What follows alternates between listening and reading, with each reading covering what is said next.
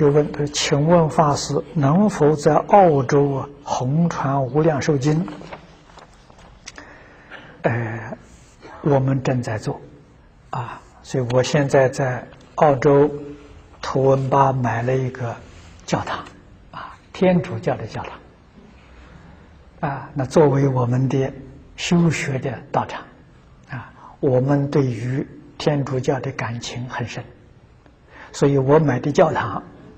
完全不改变，啊，那他们把这个十字架。这个圣母耶稣的像，啊拿掉了，他搬走了，啊，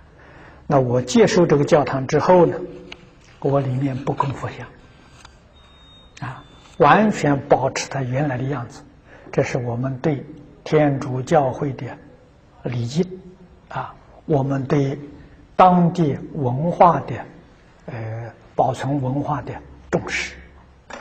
啊，我们要跟。澳洲所有族群宗教融成一片，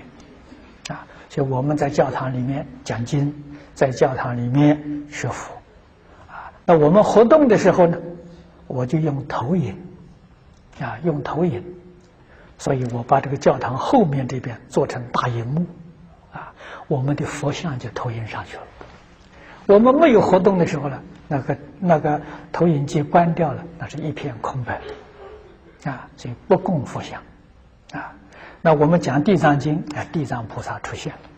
了，啊，讲《华严经》，毗卢遮那如来出现了，是吧？诸佛现全身，啊，没有活动的时候，佛都没有了，是不是？佛菩萨都没有了。我们用这种方式，啊，所以这个是非常经济实惠，啊，你想造一尊佛像要花多少钱？啊，现在需要用钱的人太多了。我们不忍心的这样做法，啊，那么这个许许多多道场里头有很好的佛像，我们只要照一张幻灯片来就可以了，我我就可以用把他的佛像搬到我的教堂来了，啊，所以这个方法经济实惠，啊。